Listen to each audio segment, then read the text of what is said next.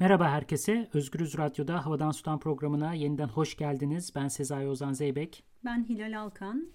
2022 yılının bu ilk programında gıda atıklarından bahsedeceğiz. Gıda atıklarını sadece bir israf meselesi olarak ele almayacağız. Bir büyük ekolojik meselenin parçası olarak konuşacağız. Hangi aşamalarda gıdayı kaybediyoruz? Bu, an, bu ne anlama geliyor? Nasıl sonuçları var? Ve bununla ilgili de nasıl çözümler geliştiriliyor? Bir yandan da geliştirilmiyor. Bunlar üzerinde duracağız. Ufak bir hikayeyle başlamak istiyorum. Geçen gün alışveriş ederken karşıma bir anda kuşkonmaz çıktı markette Ocak ayında. Boş bulundum, düşünemedim. Aa kuşkonmaz ne güzel dedim ve çantama koydum. Eve gelince fark ettim ya mevsimi değil, kuşkonmaz ne alaka kışın ortasında. Arkasını çevirdim baktım ve normalde de bakarım nereden geliyor. Mevsiminde yemeye, işte kışın domates yememeye falan dikkat ediyoruz ama böyle bir an boşluk oldu. Çevirdim baktım ve arkasından Peru'yu gördüm. Bayağı canım sıkıldı. Peru'dan gelmiş kuşkonmazları ben nasıl oldu da aldım. Fakat sonra aklımı yani şu da kurcaladı. Okey ben boş bulundum. Bir an aymazlık içindeydim. Fakat orada en cazip yerde tam elinin uzandığı yerde o kuşkonmazlar neden duruyor? Üstelik bu güya işte çevreci bir marketten alışveriş ediyoruz vesaire. Ya bir de işin fenası kuşkonmazlar neticede bizim tabaklarımıza ulaştı ama sadece kısmen ulaştı. Ne yazık ki bütün bu yolu aşamamışlardı kuşkonmazların bir kısmı ve onlar sadece çöpe gidebildiler. Ve düşününce hani bu çöpe giden kuşkonmazlar, bizim evimizde çöpe giden kuşkonmazlar, Peru'dan buraya gelip de gidenler aslında yolda kaybolanlara kıyasla büyük bir ihtimalle çok az sayıdaki kuşkonmazdı. Yani markette rafa çıkana kadar da önemli bir kısmı atılmıştı. İşte herhalde uçağa binmişlerdir. Uçağa binmeden önce de bir kısmı atılmıştı. Belki tarlada bile ayıklanıp atılmışlardı. Ve biz sadece böyle azıcık bir kuşkonmaza ulaştık. Onun da bir kısmını maalesef heder ettik. Evet. Kışın ortasında Peru'dan gelen kuşkonmazı satın almak, satmak nedir Allah aşkına? D- diyelim ve mevzunun başından sonuna bir sadece ısraf meselesi olmadığının altını çizmek istiyoruz. Bu aynı zamanda ekolojik bir mesele. Hilal'in de az önce söylediği gibi. Bu aynı zamanda adalete dair bir mesele, toprak kullanımına dair bir mesele gelecek nesilleri ilgilendiren bir mesele. Bu çok boyutlu politik mevzuları nasıl birbirine bağlarız? Bu programda bunu yapmaya çalışacağız.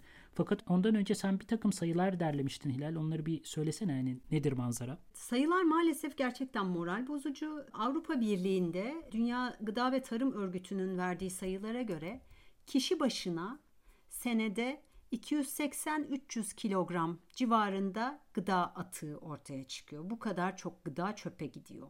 Bütün Avrupa Birliği'nde tarımdaki gıda atıkları hariç 88 milyon ton yiyecek her sene çöpe gidiyor. Türkiye'de de sayı çok yüksek.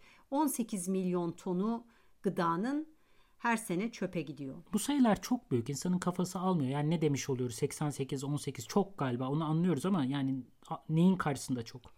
Ya bir kişinin şahıs olarak senin senede 300 kilogram gıdayı çöpe attığını düşünebiliyor musun?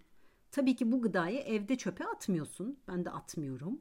Ama bu gıda bana ulaşana kadar önemli ölçüde çöp haline geliyor demek. Yani şahıs olarak benim yediğim ve attığımın ötesinde bir de bana gelenin zaten önemli bir kısmının çöp olması meselesi var ki bu da şöyle gıda atıklarının yüzde 42'si hanelerden çıkıyor. Eyvallah evde kullanamayıp attığımız yiyecekler.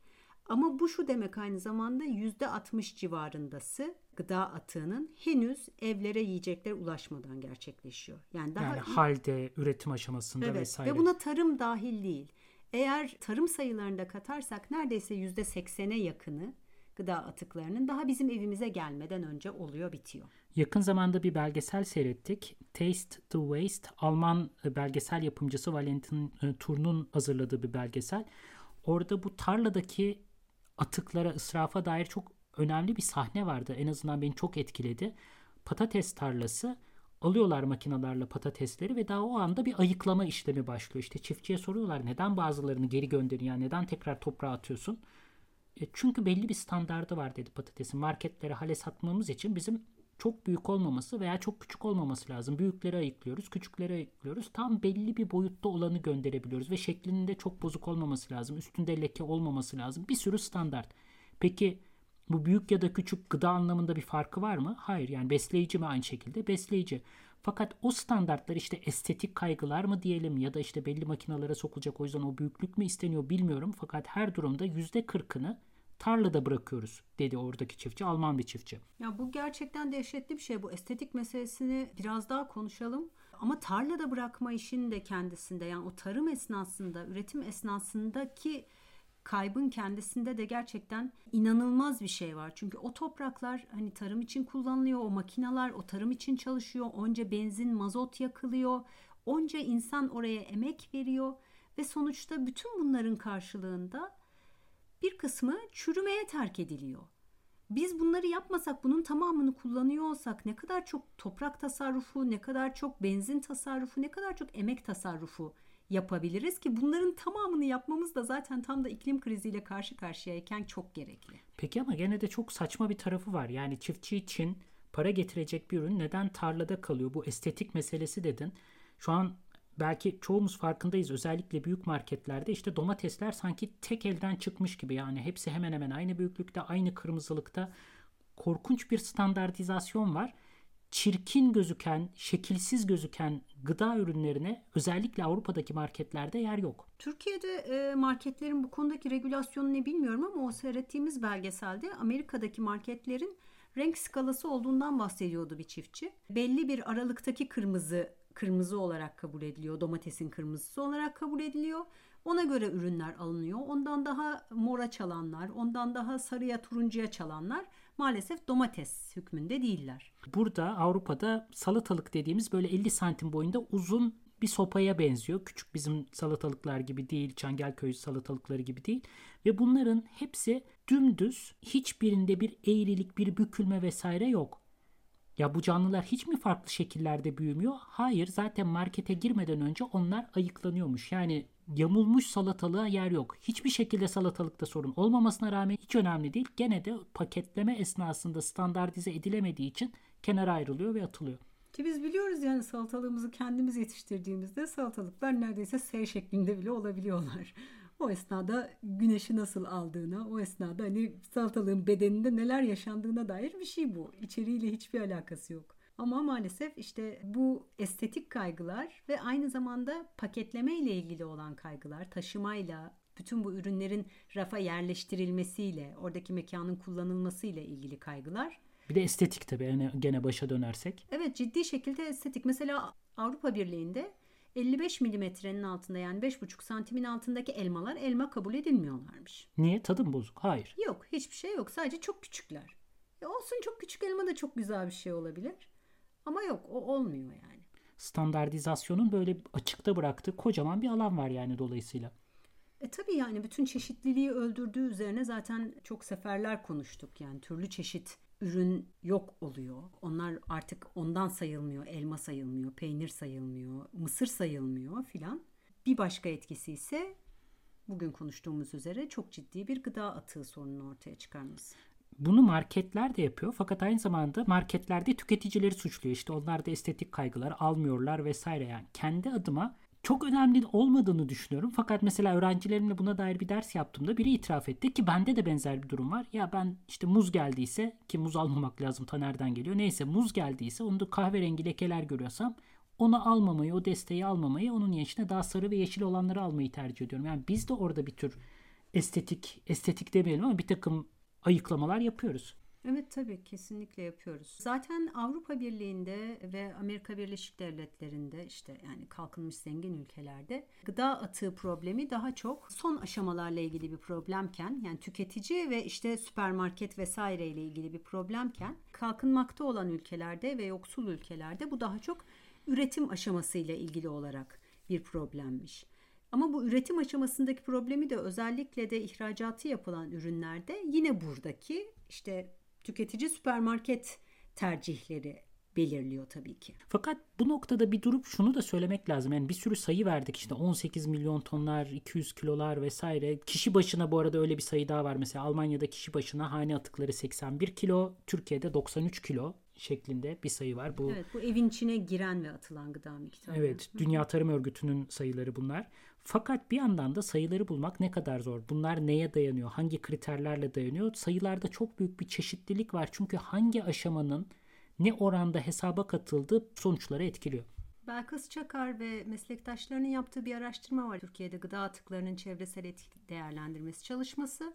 Burada tüketici seviyesinde yani evin içerisindeki gıda atıklarının dahil edilmediği durumda Türkiye'de kişi başına her yıl 200 kilogramlık gıda atığı oluştuğu söyleniyor. Kendi evimizden attıklarımız buna dahil değil yani bizim attığımız Hayır tüketici değil. olarak. Ee, işte bu toplamları bir araya getirdiğimizde de aşağı yukarı FAO'nun söylediği sayıya ulaşıyoruz. Kişi başına yıllık 280-300 kilo civarında bir gıda atığı. Bunu sanırım bir baz olarak alabiliriz. Ee, gıdanın süpermarketlerde atılmasıyla ilgili sadece estetik meseleler yok. Bir de büyük bir son kullanma tarihi meselesi var. Yani gıdalar aslında son derece yenebilirlerken, son derece sağlıklılarken, hatta bazıları asla bozulmayacak şeylerken, mesela yağlar gibi, mesela tuz gibi hep bir son kullanma tarihine sahipler. Ve bu son kullanma tarihi yaklaştıkça da atılabilir oluyorlar. Çünkü süpermarket sahipleri diyor ki müşteri son kullanma tarihi yaklaşmış olan ürünü almak istemiyor evinde bozulup atılmasındansa hiç evine götürmek istemiyor. O yüzden daha o aşamada hızlı bir şekilde elimine ediliyorlar. E, bu belgeselde de vardı galiba değil mi bununla ilgili bir kısım? Yani marketlerde son kullanma tarihi yaklaşanlar patır patır hemen toplanıyor. Tabii ki ayrıştırılmadan çünkü buna yönelik sistemleri kurmak da çok maliyetli. Tabii ki ayrıştırılmadan plastiği, eti, sebzesi hepsi tak diye çöpe atılıyor. Burada bir kavram karışıklığı da var. 18 Mart Üniversitesi'nden Neşe Yılmaz Tuncel'e göre tavsiye edilen kullanma tarihi ile son kullanma tarihi aslında aynı şey değil. Biz üstünde o tarih yazdığı zaman çoğunlukla tavsiye edilen kullanma tarihi yani zirve yaptığı, burada en iyi halinde, en iyi şekliyle yiyebileceğiniz tarih kastediliyor. Ondan sonra da pek çok ürün kullanılmaya devam edilebilir. Fakat tabii ki tüketici bu ayrımı yapamadığı için, kavramlar karmaşık olduğu için pek çok durumda ha bu son kullanma tarihi miadı dolmuş diyerek raftayken daha onu almamayı tercih ediyor. Bu da pek çok yiyeceğin raflarda kalmasına sebep oluyor. Ya burada da bir yandan hani aslında kendi e, tat ve koku alma duyularımıza güvenebiliriz. Yani pek çok şey. ama. Tabii tabii onlar plastikteler ama evimizde de yani bunları atmadan önce açmak, bakmak, koklamak mümkün yani. Sağla, sağlamsa zaten sağlam anlıyorsun. Tadından da anlıyorsun, kokusundan da anlıyorsun. Ve biz görüyoruz ki hani bazen tatile gidiyorsun, gidiyoruz, geliyoruz. iki hafta sonra tarihi iki hafta on gün geçmiş olan yoğurt mükemmel bir vaziyette oluyor. Hiçbir ekşime, hiçbir bozulma yaşanmamış oluyor. Yani bu tarihler bir yandan da çok güvenli tarihler. Çok çok erken veriliyorlar zaten. Ürünler bundan çok daha sonra bozuluyor. Bunun bir sebebi de koruyucu maddelerle zaten o işlenmiş gıdaların yapılıyor olması. Tabii ama hani bahsettiğim ürünler onlar değiller. Yani bildiğimiz işte organik süt, organik yoğurt filan. Gıdanın henüz tüketiciye ulaşmadan önce aradaki süreçlerde atılması ile ilgili bir başka boyutta emeğin pahalı, gıdanın ucuz olması diyebileceğimiz bir şey. Yani gıda kolilerle hale geliyor mesela. Ee, bunu belgeselde Fransa'daki bir halde görmüştük. Orada kolinin içerisinde 3-5 tane çürük portakal varsa o 3-5 çürük portakalı ayırmak yerine tamamını toplu halde atmayı tercih ediyorlar. Çünkü o ayırmanın maliyeti, o insan maliyeti portakalın satışından elde edilecek parayla karşılanamıyor. Bu ne kadar tuhaf. Neyi kıymetli atletimiz, neyin kıymetli olduğunu düşündüğümüzde ne kadar tuhaf çarpık bir taraf var. Gıdanın bu kadar ucuz olmaması lazım. Yani onu açıp da iki dakika onun içindeki çürükleri ayıklamak bile gıdadan daha pahalı. Ya Çünkü... evet tabii yani gıdanın ucuz olmaması lazım derken gıdanın değersiz olmaması lazım dememiz lazım belki de. Yoksa ucuz ve erişilebilir olması lazım tabii ki. Hani insanların erişebileceği fiyatlarla satılıyor olması lazım. Ama bu kadar kıymetsiz olmaması lazım.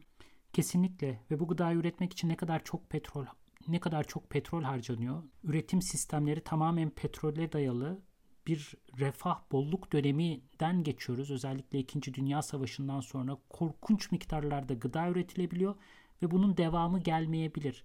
Ve bütün bu bolluk karşısında da insanın verdiği tepki olabildiğince savurgan davranmak, yarın yokmuş gibi davranmak bütün hem ekonomik sistemimize hem de gelecek ve geçmiş arasında nasıl bir yerde yaşıyoruz'a dair projeksiyonlarımızı yeniden değerlendirmemiz gereken bir dönemdeyiz. Çözüm önerilerini konuşmaya başlayalım. Bu atık sorunu karşısında ne yapılıyor ve başka neler yapılabilir? Öncelikle bu işin birçok ayağı var. Hem üretim, hem tüketim ayakları, hem şirket, devlet ayakları, hem tüketici ayağı. Yani pek çok farklı müdahale alanı var ve bununla uğraşan pek çok insan var. Oldukça çok sayıda rapor yayınlanmış Birinci aşamada sorunun tespiti en önemli mevzu. ne kadar gerçekten atık var ve bu nereden, hangi e, süreçlerden kaynaklanıyor. O yüzden hem sivil toplum olsun, hem devlet olsun, hem Dünya Gıda Örgütü gibi büyük örgütler olsun ilk yapmaya çalıştıkları sayıları netleştirmek. Atık hangi aşamalarda en çok hangi faaliyetlerde ortaya çıkıyor? E, bunu tespit ettikten sonra da tabii yapılacak şeyler çok çeşitli. Bir atığın hiç ortaya çıkmamasını sağlamak için yapılanlar var ya da yapılabilecek olanlar var. Bir de e, ortaya çıkan atıkla neler yapılacak bundan sonra? O atık nasıl sadece çöp olmayacak da başka amaçlarla kullanılabilecek? Buna dair bir kısım düzenlemeler ve çabalar var. Üretim aşamasında en önemli ayaklardan bir tanesi depolanma koşullarının ve dağıtım süreçlerinin yeniden e, elden geçirilmesi. Özellikle dağıtım süreçlerinde Türkiye'de çok ciddi bir sıkıntı var. Avrupa İmar ve Kalkınma Bankası'nın raporlarına göre Türkiye'de gıda taşımacılığının %70'i hala soğutucusuz taşıma ile gerçekleşiyor. Tabii bu da o esnada ürünlerin bozulmasına neden oluyor. Özellikle zaten Türkiye'de hani sebze meyve en büyük gıda atığı kalemini teşkil ediyor. Hani bunun da bir kısmı gerçekten taşıma esnasında çürüyenler, bozulanlar. Bir de üretim aşamasıyla ilgili olarak hani o bahsettiğimiz standartlar meselesi var. Yani üretilen ürünlerin önemli bir kısmının daha tarladayken atığa dönüşmesi meselesi var. Bu da işte standartların değiştirilmesi gerekliliğini ortaya çıkartıyor. Ya 2011 yılına kadar böyle her gıdayı çılgınlar gibi standarta bağlamaya çalışan Avrupa Birliği bile 2011'de bir 26 kadar gıda kalemini estetik standartlarını en azından kaldırmış. Ama maalesef süpermarketler ve tüketiciler o estetik beklentilere sahip olmaya devam ettikleri için o standartların kaldırılması hiçbir işe yaramamış. Yine de standartlardaki değişiklikler önemli bir ayağını oluşturuyor diyebiliriz herhalde. Evet. Yani hem tüketici ayağında hem üretici ayağında bence bu e, estetik kaygıların ve paketlemeden doğan zorunlulukların çok daha farklı şekillerde düşünülmesi lazım. Üretimle ilgili okuduğum makalelerden bir tanesinde çok yapılabilecek önemli işlerden bir tanesinin hani bu birazcık kafamızın zor bastığı şeylerden bir tanesi ama ekonomik tedbirler olduğunu söylüyordu. Ne demek bu? Yani verilecek teşviklerin ve vergilendirmenin gıda atığını azaltacak şekilde yapılması. İşte ürün miktarlarına değil de üreticiye sağlanan sübvansiyonlar mesela atık miktarlarının ciddi şekilde düşmesine neden olmuş. Sadece tonaj üzerinden destek vermek yerine üreticinin yaşam şartlarını iyileştirmeye yönelik olarak destek vermek üreticiyi gereksiz fazla üretim yapmaktan alıkoyuyor. Bu dediğini anlamadım sanırım. Yani üreticinin refahına yönelik teşvik vermek, onun ne ürettiğinden bağımsız olarak Üretim vermek. Üretim miktarından da, bağımsız, bağımsız olarak, olarak vermek. Bir diğer yol bu biz bunu hani Türkiye'de haberlerde sık sık görüyoruz işte üreticiler ellerindeki malları döküyorlar. Fiyatlar çok düşük olduğu için ürettiğini karşılamıyor diyerek. Bunun önüne geçecek mekanizmaları kurmak. Ürün fiyatlarının artması amacıyla ürünlerin silolarda bekletilmesine engel olacak, üretimi koordine edecek mekanizmaları kurmak. Ne kastediyorsun bununla? Alım garantisi gibi mi mesela? Ya alım garantisi demiyor onlar. Fiyatların bu şekilde oynanmasının önüne geçmek diyerek anlatıyorlar. Çok spesifik bir şey vermiyorlar. Ama bu belgeselde bahsi geçen bir mevzuydu. Hani hatırlar mısın? Ürünlerin fiyatlarının çok artmasına neden olan gıda fiyatlarının çok artmasına neden olan bir şey gıdaların atılması diyordu ve bu gıda atımının bir kısmının da bilerek, isteyerek yapıldığını, yani tam da fiyatları arttırmak için yapıldığını anlatıyordu. Zaten gıdanın borsaları var değil mi belli kalemlerde? Gıdanın spekülasyona tabi, gıda fiyatlarının spekülasyona tabi bir şey olmasıyla ilgili olarak çok büyük alıcıların, üreticilerin ya da yatırımcıların gıda fiyatlarını yüksek tutmak için gıdayı atabilmesi ya da çok uzun süreler saklayabilmesi meselesinin den bahsediyorlar. Hani bunun engellenmesini, gıdanın spekülasyona tabi olmamasından bahsediyorlar aslında. Çok iyi. Peki vergilendirme sistemleriyle ilgili başka düzenekler düşünülebilir. Vergi yüklerini mesela belli atık üreten aşamalarda arttırmak mümkün mü? Evet bu da verdikleri tavsiyelerden bir tanesi. Yani özellikle işte toptancıların atıklarının hani vergilendirilmesi onlar onlar üzerindeki vergi yükünün bir şekilde onların daha az atık çıkarma konusunda teşvik edilmesine yarayacağını söylüyorlar. Başka teknolojik çözümler de var. Mesela Apple denen bir şirket raf ömrünü uzatmaya çalışıyor ürünlerin. Böylelikle daha az atılmasını mümkün kılacağını e, iddia ediyor. bunun için belirli kimyasallar üretiyor. Bilmiyorum bundan çok emin değilim.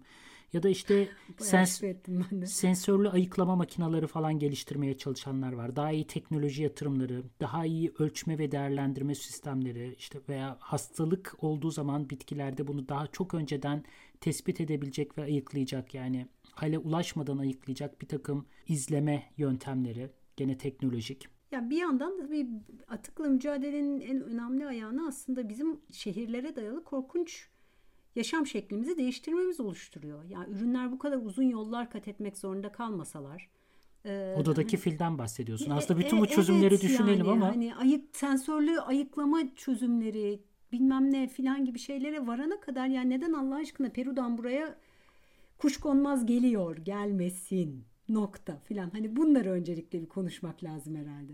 Çok zor, çok zor bir mesele. Yani bütün şehirlerin 10 milyonluk şehirlerin bu kocaman gıda altında kaldığı rejimle ilgili pek bir şey söyleyemiyoruz. Orasına burasına bir takım müdahalelerle optimizasyon süreçleri yaşatmaya çalışıyoruz. Hatta birçok baktığım sivil toplum kuruluşu veya şirket var bununla ilgili. Bundan bir de para kazanmaya çalışıyor. Atıklarınızı nasıl değerlendiririz? Bunu nasıl paraya çeviririz? Sizin karlarınızı nasıl arttırırız diye bakıyor olaya. Belki bunda kendi içinde bir sıkıntı yok ama hakikaten başka türlü büyük, daha büyük meseleleri atlamamıza sebep oluyor. Yani biz tarım toprağını nasıl bölüşeceğiz? Şehirleri küçültüp nasıl toprağa yaklaştırabiliriz falan gibi sorular bu vizyonun dışında kalıyor. Evet, onların hiçbirini düşünmüyoruz. Ya bir de atıkların sonra o atıklarla ne yapacağız konusuna geldiğimizde de inanılmaz çelişkili ve abuk sabuk şeyler var. Yani hepimiz biliyoruz hani hayvanları olan insanlar, çiftliklerde vesairede yaşayanlar için gıda atığı diye bir problem yoktur. Bütün insanların yemediği gıdalar, işte kabuklar, pişirilmiş ama ne bileyim bozulmuş bir şeyler. Eski model çiftlikleri anlatıyorsun. Yenilerde hiç öyle bir bağlantı yok. Ya tabii canım hani kedisi, köpeği, tavuğu, koyunu olan normal küçük eski bildiğimiz artık kitaplarda kalmış olan neyse çiftliklerden bahsediyorum. Ya yani bütün yiyecekleri atıklarını hayvanlar yerler zaten. Şu Ve... an ama yem almak o gıdaları alıp dönüştürüp onu hayvanlara vermekten bile daha ucuza gelebiliyor kimi durumda. E, muhtemelen öyle ki bu yapılmıyor. Bir de üstelik çok kompleks bir hikayeden bahsediyoruz. İşte hani gıda atıkları bir arada toplanıyor. Okey. E peki o gıda atığının içinde ne var? Et de var. Süt de var, yoğurt ha, süt da var. de var, yoğurt da var, yoğurdun konduğu plastik kap da var. Artı sebze meyve de var, artı ekmek de var. Yani şimdi bunları sen ayrı ayrı toplayabiliyor olsan bunların önemli bir kısmı hayvan gıdasına dönüşebilir. Ekmekleri tavuklara rahatlıkla yedirebilirsin sebzeleri meyveleri diğer işte e, otobur hayvanlara verebilirsin filan. Ama tavuk kemiklerini ineğe verecek misin? Evet bu sorunla karşı karşıyasın. Tavuk kemiklerini yoksa sadece işte evlerde beslenen köpeklerin yemeği haline mi getireceksin? Bütün bunların ayrıştırılması gerekiyor. Bu da çok komplike bir şey. 2006 yılında Avrupa Birliği bir yasa çıkartıyor işte bütün bu deli danalardan vesairelerden sonra ya bizi hayvan yeminin içerisinde et bulunmasını istemiyoruz. Artı bir de jelatin bulunmasını da istemiyoruz. Bunlar çünkü ciddi şekilde hastalık taşıyabiliyorlar diyerek. Eyvallah çok güzel çok hoş ama neticede ne oluyor?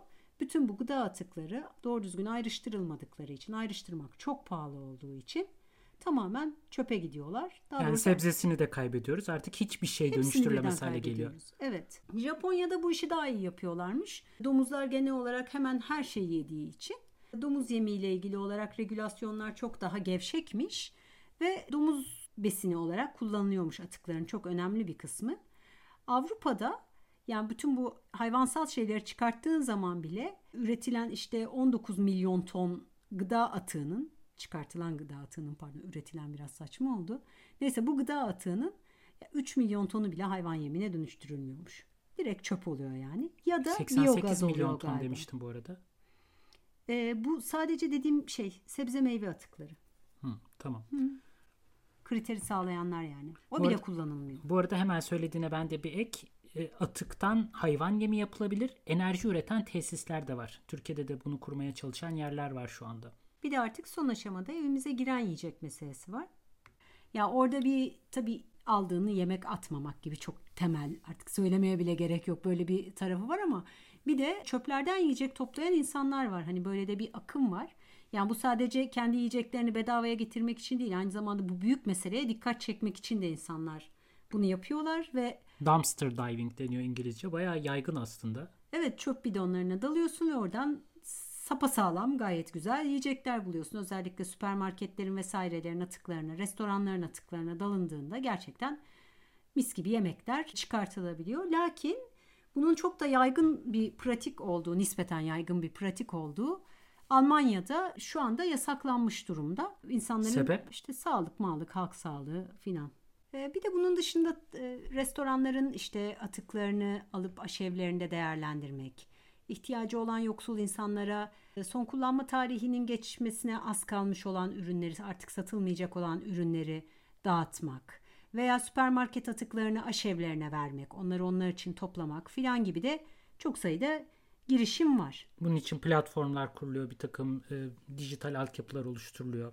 Evet ciddi bir altyapı gerektiriyor bu. Çünkü böyle ha deyince yapılabilir bir iş değil. Yani ben Kayseri'deki saha araştırma esnasında bunun ne kadar zor olduğunu ve süpermarketlerin buna bu zorluklarla uğraşmak istemedikleri için neden yanaşmadıklarını filan çokça görmüştüm. Lakin bunların hiçbiri tabii yani gıdanın atılmasının arkasındaki o büyük yapısal problemi ortadan kaldırmıyor. Bunlar gerçekten hani son aşamada yapabildiğimiz şeyler. Evet o yüzden de dönüp dolaşıp şu noktaya geliyoruz. Bunları yapalım. Geri dönüşüm tesisleri ya da işte daha iyi dağıtım ağları, soğutma depoları bütün bunları her aşamada düşünmek lazım.